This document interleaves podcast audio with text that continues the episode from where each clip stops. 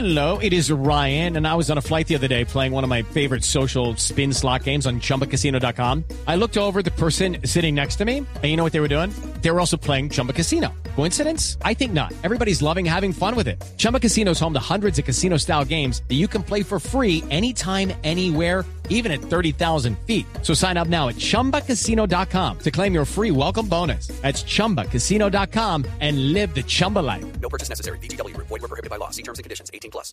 Un sismo de magnitud 7,4 en la escala abierta de Richter sacudió Papúa Nueva Guinea, donde podría producirse un eventual tsunami, así lo acaban de anunciar varias agencias sismológicas.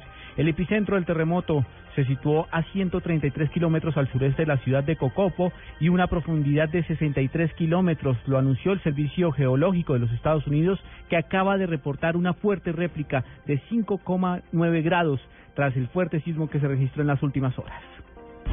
En otro campo de la información, a esta hora ya es trasladado al del búnker de la Fiscalía a su casa el exsecretario de la Presidencia de la República, Bernardo Moreno. Nos amplía la información Paola Santofili.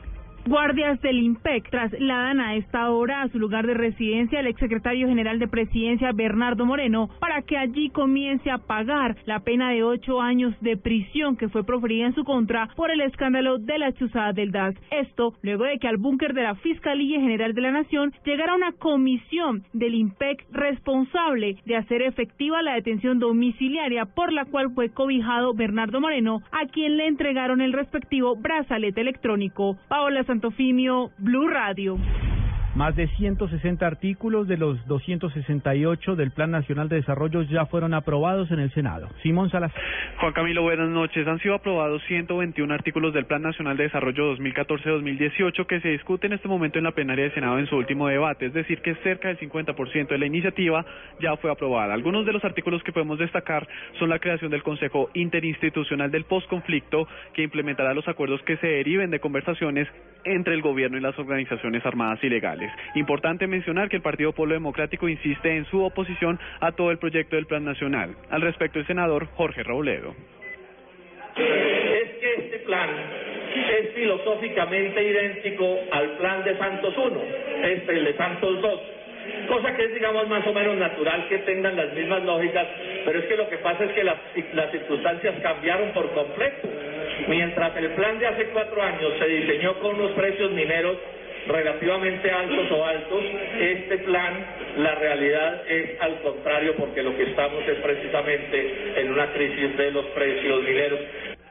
También se aprobó la Comisión de Regulación de Energía y Gas que establecerá condiciones especiales de prestación de servicio a los usuarios ubicados en zonas de difícil acceso y la aprobación del Censo Nacional de Población y Vivienda en el año 2016. Simón Salazar, Blue Radio. El Centro Democrático desvirtuó los rumores sobre el apoyo a un nuevo candidato para la alcaldía de Bogotá. La colectividad ratificó el respaldo único para Francisco Santos. Diego Monroy. Ante los rumores de un posible apoyo del Centro Democrático a la candidatura de Marta Lucía Ramírez, el director de esta colectividad, Oscar Iván Zuluaga, reiteró que el único candidato para la alcaldía de Bogotá es Francisco Santos. El único y el mejor, y no solo es el único candidato, sino que con él vamos a ganar la alcaldía de Bogotá. Francisco Santos es el candidato del Centro Democrático. Al respecto también se refirió Francisco Santos. Un rumor que no tiene ningún asidero en la realidad. Esto, le repito, esta eh, fue una encuesta... Eh, que los otros ganen la encuesta en mayo, que nosotros ganamos la elección en octubre. Recordemos que el Partido Conservador aún no ha definido quién será el candidato para las próximas elecciones en la alcaldía de Bogotá. Diego Fernando Monroy, Blue Radio. En deportes vamos al estadio de techo donde América de Cali cae ante el Bucaramanga. Jonathan Sachin. Así es, Juan Camilo, buenas noches a esta hora por el torneo de ascenso del fútbol colombiano. Fecha número 12, el Atlético Bucaramanga vence en condición de visitante al América de Cali, dos goles por uno. Por el equipo Leopardo marcaron Johan Arango y Payares, mientras que por el equipo Escarlata acaba de descontar Julio Murillo. Vamos con los hinchas del América de Cali. Señor, buenas noches, ¿cómo están? Muy buenas noches, ¿cómo me les va? ¿Cómo le, cómo le ha parecido el partido en este momento del América de Cali? Pues la realidad, la realidad del equipo. Siempre que venimos a verlo, siempre venimos a acompañarlo. Eh, la realidad del equipo, el equipo nunca juega nada. Sí, siempre acá nosotros eh, apoyando al equipo de, buena manera y no, siempre salimos aburridos, salimos tristes, estamos cansados.